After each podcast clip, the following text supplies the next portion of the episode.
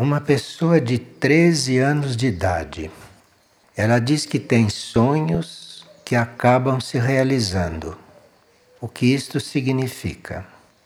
Então, preste muita atenção a esses sonhos e se são sonhos premonitores que indicam que vai acontecer, isso pode ajudar muito você a se preparar para aquilo que vai acontecer.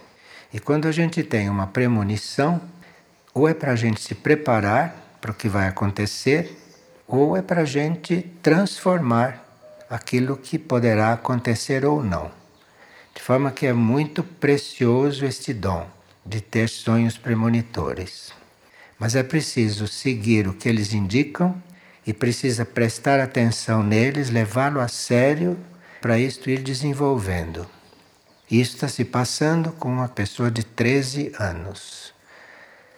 Antes de nós formarmos o nosso corpo mental, nós temos muita relação com os sonhos. Mas depois, quando o corpo mental vai se formando, vai amadurecendo, esse corpo mental passa a dominar todos esses nossos dons naturais.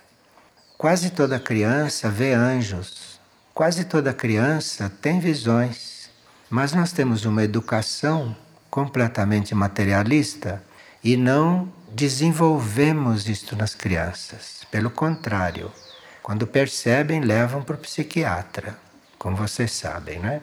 Então, nós não desenvolvemos isso nas crianças e quando chegamos na idade adulta, ficamos praticamente às cegas, ao sabor do nosso livre-arbítrio humano sem ter uma guiança, sem ter uma visão, sem ter uma orientação interior.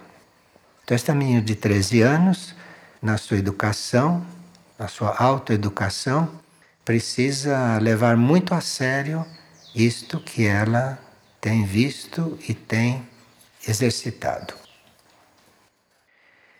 E uma pessoa diz que milhões de mulheres implantam prótese de silicone nos seios.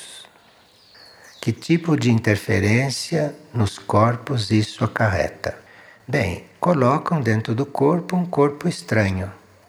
E não se sabe como, no decorrer do tempo, o corpo vai reagir com isso. Agora, de imediato, uma coisa destas atrai os olhares das pessoas. E cada pessoa que olha para nós emite uma flecha. Então, há flechas perfumadas, há flechas de crítica, há flechas de todo tipo, mas são flechas. É muito sábio nós não atrairmos a atenção de ninguém. É muito sábio nós conseguirmos não nos fazer visíveis.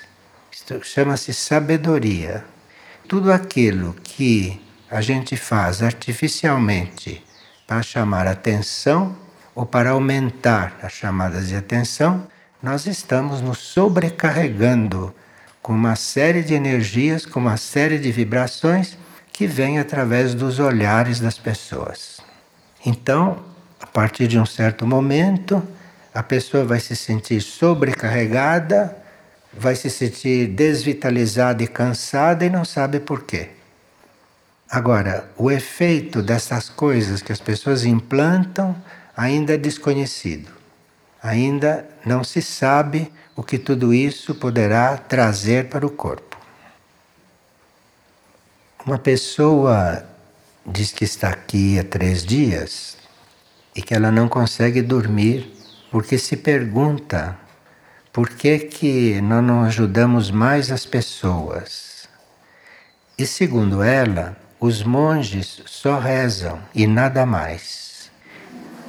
E se isto aqui não é um grande embuste? Bem, nós consideramos a oração o maior serviço que se possa prestar. Isto é o nosso ponto de vista, que não é só nosso isto é um ponto de vista extremamente consagrado, porque houve momentos em que não aconteceram coisas muito negativas para o planeta, por causa da oração de uma parte da humanidade. De forma que nós consideramos a oração o principal serviço. E é por isso então que todos são convidados a orar, apesar de fazerem outras coisas.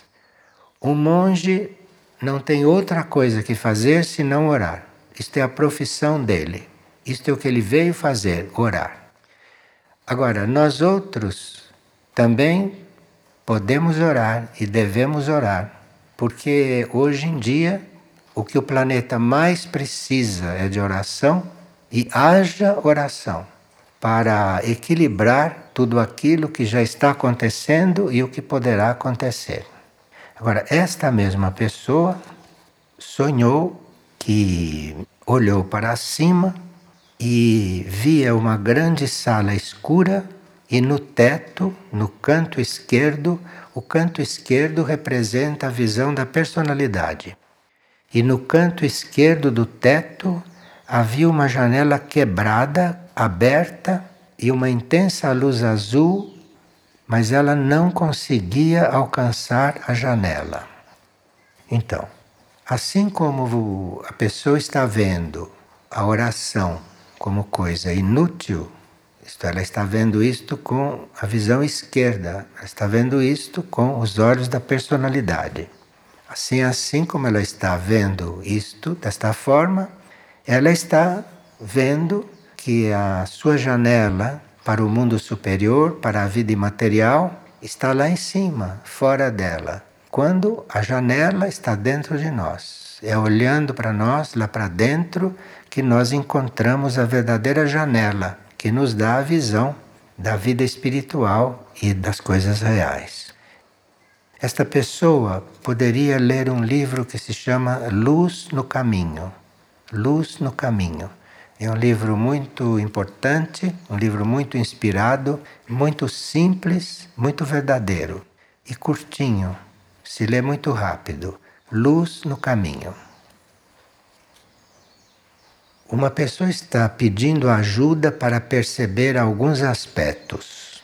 Primeiro, qual é o perfil de um ser que tem orgulho espiritual?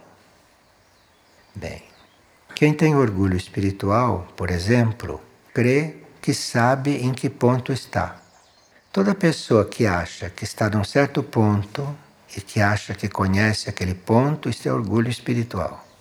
Então, eu posso imaginar que estou num certo ponto evolutivo. Isto é um aspecto de orgulho espiritual. Enfim, isto é orgulho acreditar em que ponto está e saber, pensar que sabe em que ponto está, isto é um orgulho. Porque nós estamos sempre pedindo luz a respeito do que somos, pedindo luz a respeito do que devemos fazer, pedindo luz a respeito do que devemos pensar, do que devemos agir. Nós temos que pedir luz sobre tudo. Nós nada sabemos. E quando nós pensamos que sabemos, aí é que estamos mais enganados. Porque nós realmente nada sabemos. A maioria das coisas nós desconhecemos. Nós não sabemos a origem da Terra, não sabemos a nossa origem, nós não sabemos coisas básicas, nós não sabemos de onde viemos, nós não sabemos para onde vamos, nós não sabemos coisas básicas perto daquilo que existe, daquilo que é a realidade. E como e quais pontos, pergunta a mesma pessoa, devemos trabalhar para nos curar de tudo isto, do orgulho e de tudo? A indicação que nós temos da hierarquia é que devemos ir servir os mais necessitados. Quanto mais orgulho nós temos, Quanto maior é a nossa escuridão, mais serviço aos necessitados deveríamos prestar. Porque é através do serviço aos mais necessitados é que as coisas vão clareando para nós. Parece que servindo os necessitados, nós vamos conseguindo compreender a nossa verdadeira situação. Eles nos mostram a nossa verdadeira situação de profunda necessidade. E aí os orgulhos vão todos sendo trabalhados. Então, quando nós vamos servir um necessitado, nós temos a ilusão de que o estamos servindo. Mas, na realidade, ele está nos servindo muito mais de estar diante de nós como um espelho. E se nós podemos falar um pouco sobre o trabalho de F2 com o nosso eu interno. Quando você chega em F2, o trabalho já está escrito ali na entrada. Tem os eucaliptos de um lado e de outro que estão indicando: aqui é um lugar de verticalização e nós somos o símbolo deste lugar. F2 significa verticalização e não coisas horizontais. Os eucaliptos, que são os guardiães daquela área, que são os inspiradores daquela área, estão mostrando com eles o que se faz lá. Os eucaliptos fazem as coisas melhor do que nós. Os eucaliptos são aquilo que são. Então, eles representam a verticalização, estão ali para nos dar este recado. Então, F2 é um local de verticalização. E F2 conta também com o labirinto, que é um lugar onde nós podemos encontrar pontos nossos a serem trabalhados, a serem reconhecidos, ou podemos encontrar outras coisas fazendo o labirinto. O labirinto é um trabalho muito misterioso, é um trabalho que tem muita repercussão interna e que aqueles que os fazem mais superficialmente têm um tipo de experiência. E quem o faz com mais profundidade tem outros tipos de experiência. O efeito do labirinto não é igual para todos, não. E qual é a diferença entre o serviço do eu superior e o nosso anjo da guarda?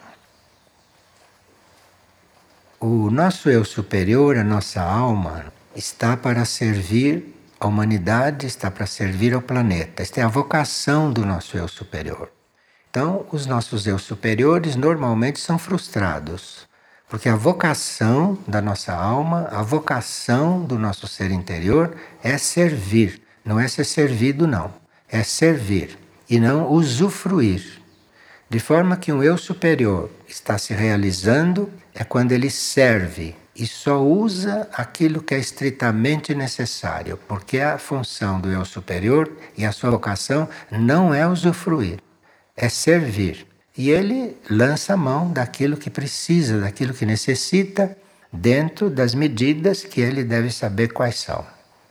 Então, o eu superior está ali para nos indicar, para nos guiar, para nos colocar em serviço, e o nosso anjo da guarda está para nos acompanhar, nos acompanhar, porque só a presença dele, só ele estar perto de nós, já é um grande trabalho, já é um grande serviço. Então ele está para nos acompanhar. Agora aqui uma pessoa está com certas dificuldades e diz que ela está aqui já por algum tempo e que já é um milagre ela está aguentando ficar aqui. Mas que ela está achando que está acontecendo este milagre e então prossiga amando o milagre. Não crie um problema por causa disso. Você acha que é um milagre você conseguir estar aqui? Ame o milagre. Agora, tem outras coisas que ela fala e talvez você pudesse aproveitar sua estada aqui para ler um livro que se chama A Busca do Eu Superior. É um livro de Paul Branton, A Busca do Eu Superior. Aproveite que você está aqui e leia este livro. E uma pessoa está aqui e se sente excluída, sente que as pessoas não a acolhem e que ela se sente muito excluída. E ela pergunta se isso é ilusório ou como é? Então, você está passando por uma prova. Eu não sei se as pessoas estão te excluindo ou não. Você está passando por uma prova. E se está sendo excluída, é uma prova pela qual você está passando. Saiba passar por esta prova e fique aqui apesar disto. Se está sendo excluída, é porque você tem que passar por esta prova. Você tem que deixar de se sentir excluída. Porque somos nós que nos excluímos, não são os outros. Ninguém pode nos excluir de nada. Nós estamos dentro da vida única, quem é que pode nos excluir? As pessoas pensam que nos excluem, não excluem de coisa alguma. Agora, se você se sente excluída, tem que ser curada disto. Tem que não se sentir excluída. Se alguém te exclui, não se sinta excluída. O problema é seu. O problema não é das pessoas, não. Porque você não sabe se as pessoas estão realmente querendo fazer isto. E se esse é o efeito que produz, é sinal que você tem que se trabalhar e não se sentir excluída. Você tem que ser aquilo que você é, não aquilo que os outros querem fazer de você. Você seja o que é. Se você não está excluída da vida, quem é que pode te excluir de alguma coisa? Qual o papel dos seres pleidianos, das Pleiades? Bem, os das Pleiades têm a consciência do plano de mutação do universo e da Terra, portanto, e os seres pleidianos podem estar entre nós nos ajudando nesse período de mutação. Eles sabem que tipo de mutação está havendo e podem nos ajudar, nos inspirar a compreender isso. No planeta Terra há pleidianos encarnados.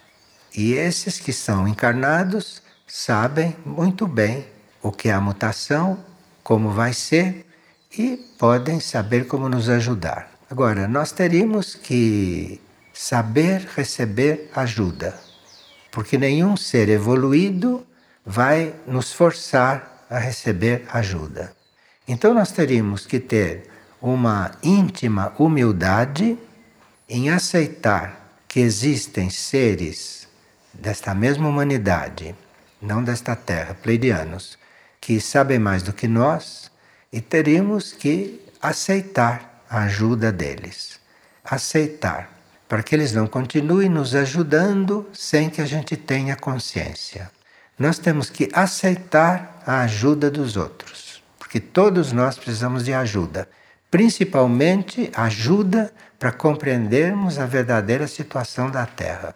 Então não há orgulho, não há dúvida, e eles estão aí para nos ajudar. Agora, precisa que o nosso orgulho já esteja um pouco trabalhado.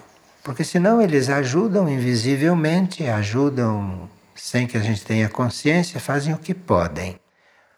Agora, nós podemos ajudar uma pessoa quando ela está disposta a se ajudar. Nós é que temos que nos ajudar. Agora, para aceitar uma ajuda extraterrestre, é preciso trabalhar o orgulho.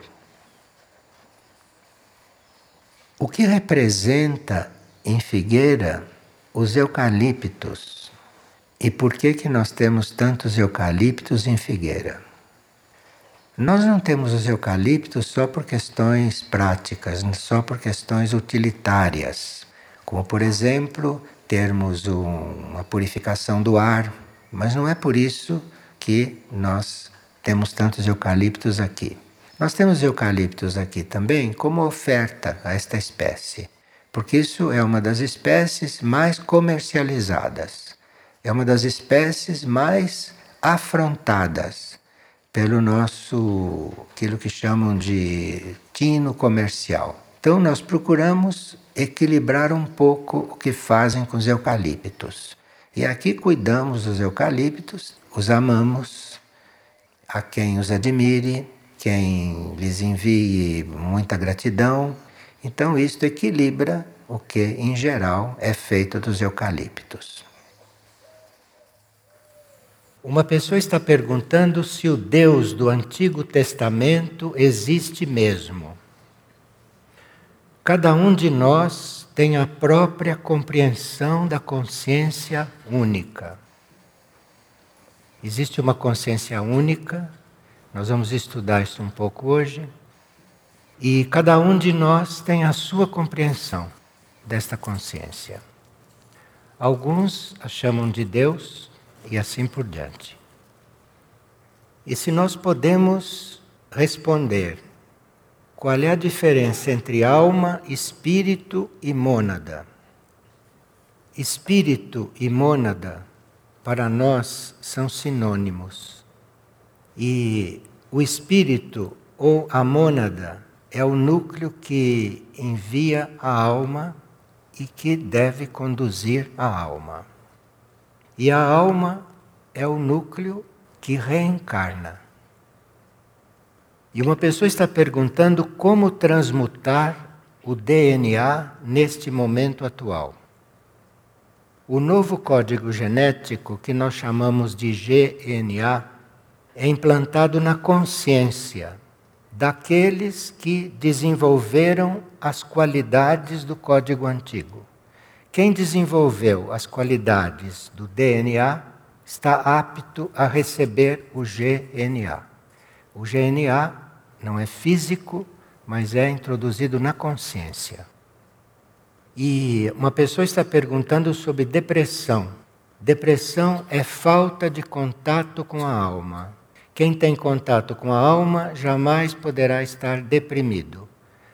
Perde-se o contato com a alma ou vai se perdendo o contato com a alma e aí pode acontecer a depressão.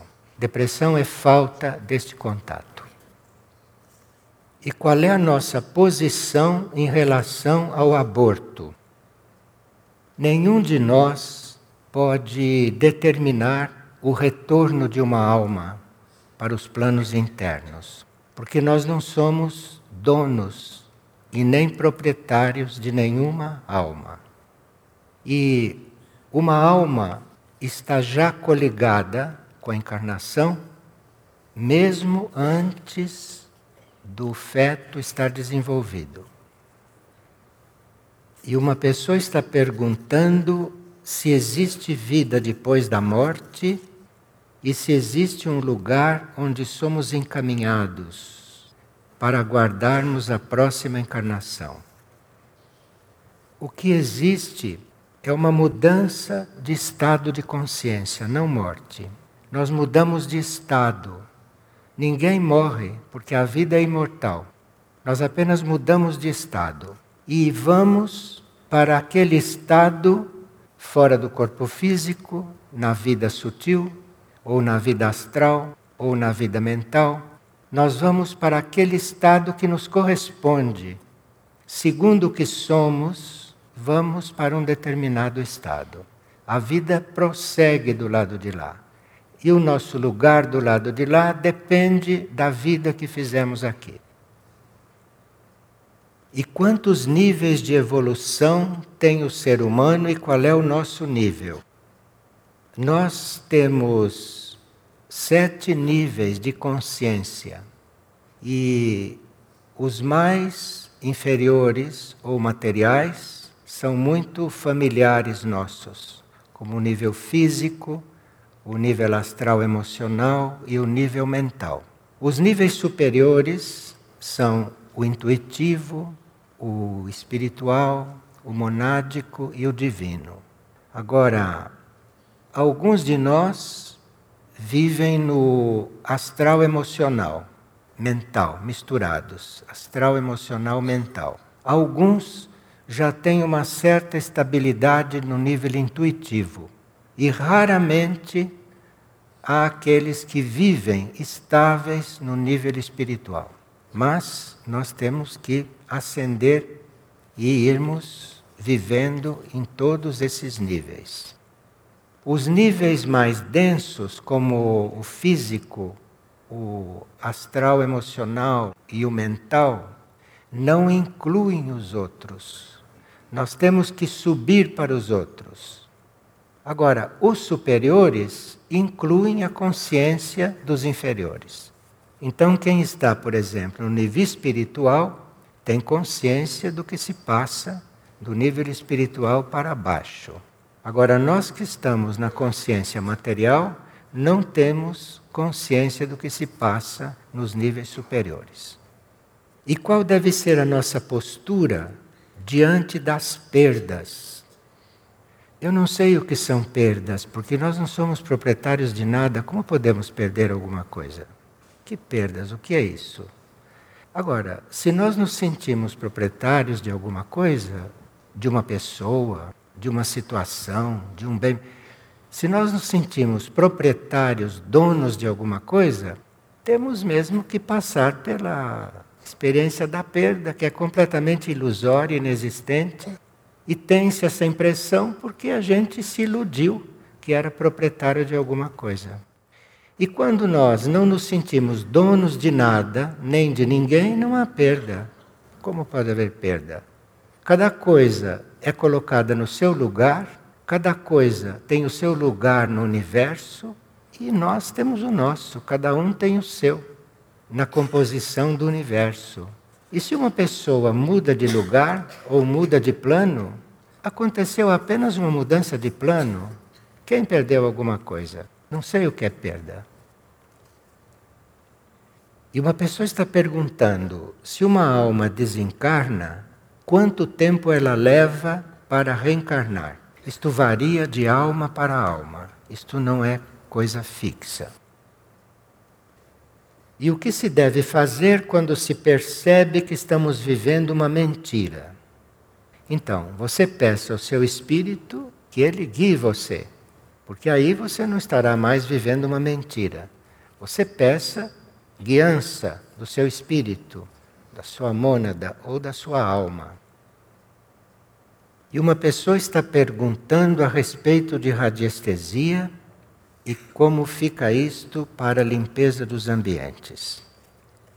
O radiestesista não deve influir sobre o instrumento que ele está usando. Se ele influi sobre o instrumento que está usando, o que ele está dizendo não é real. É um reflexo do que ele está imprimindo ali.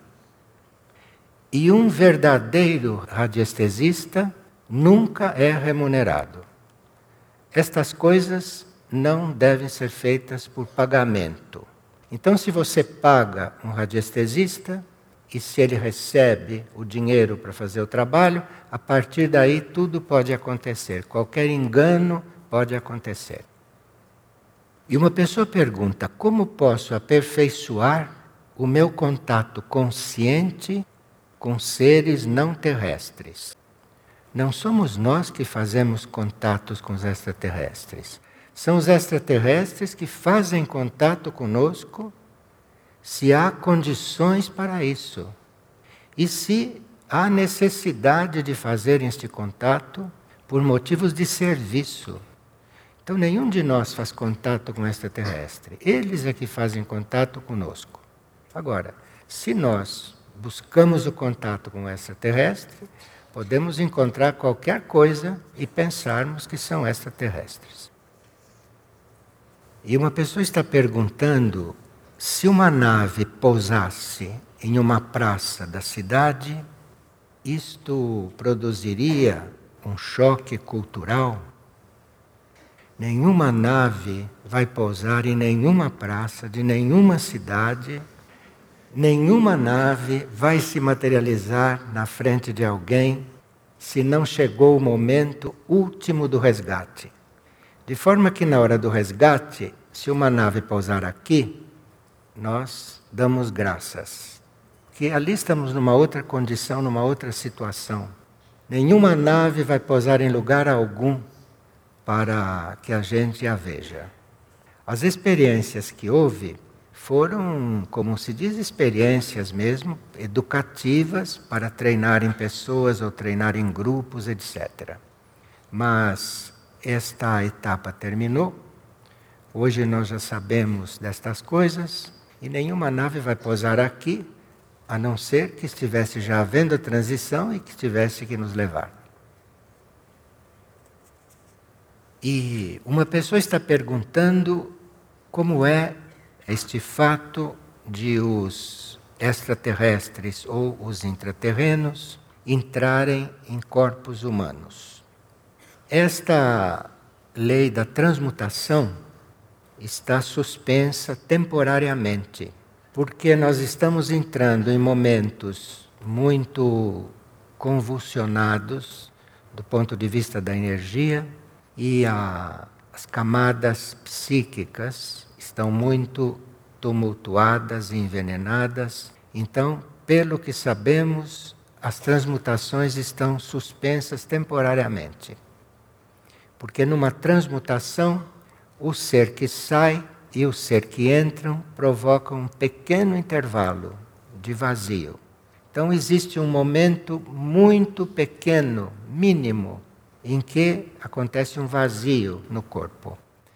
E os irmãos extraterrestres e os intraterrenos não vão fazer transmutação porque por esse vazio pode entrar algo que prejudique o ser, prejudique o corpo. Isto é o que nós sabemos. Agora, se as transmutações vão ser retomadas, isto se verá. E como podemos invocar o nosso anjo pessoal e como ele atua no nosso dia a dia? Nós não precisamos invocar anjo algum porque os anjos estão sempre presentes. O que nós precisamos é estarmos seguros da sua presença e não se comportar de forma que ele tenha que se afastar. Mas eles estão sempre presentes. Agora, isto não se pode provar e quem percebe sabe que é assim, e nós outros, se não os percebemos, vamos pela fé. E uma pessoa está perguntando qual é a importância do Senhor Jesus, palavras dela.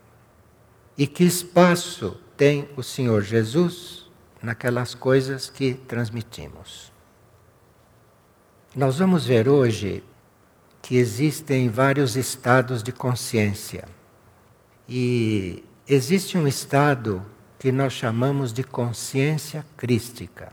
E o que é chamado de consciência crística é uma emanação de um dos aspectos do único. Então, o único tem vários aspectos. E um desses aspectos que ele emana é a consciência crística. E o espírito crístico o espírito crístico, que é diferente de consciência crística. O espírito crístico é o estado de divindade que Jesus, como Samana, alcançou.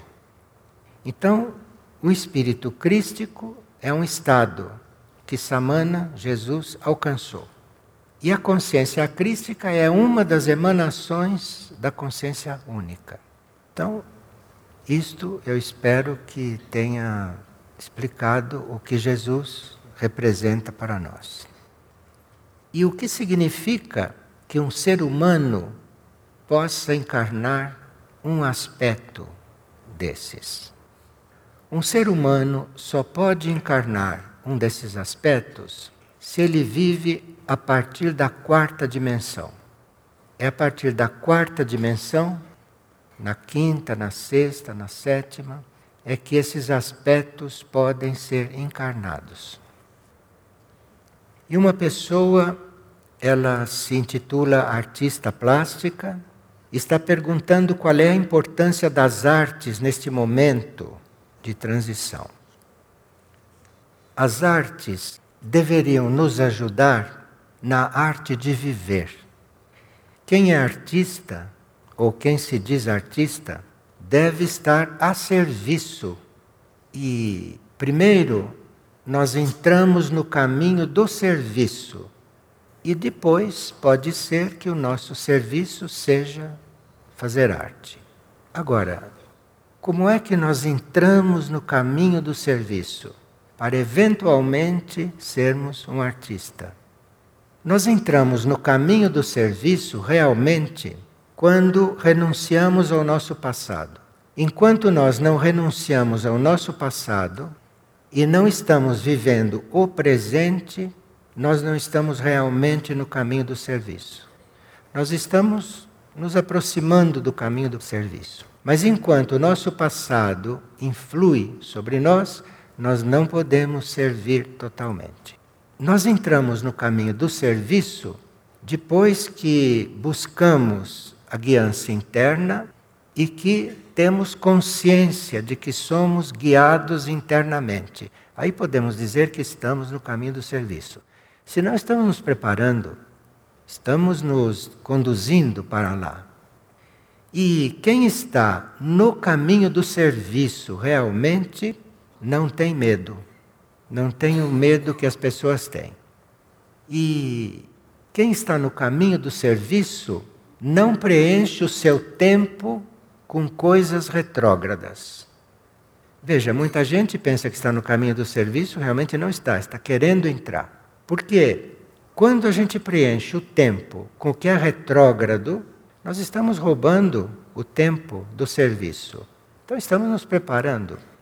E quem está no caminho do serviço conhece a alegria de servir.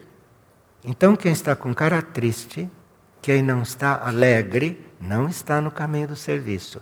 Pensa que está.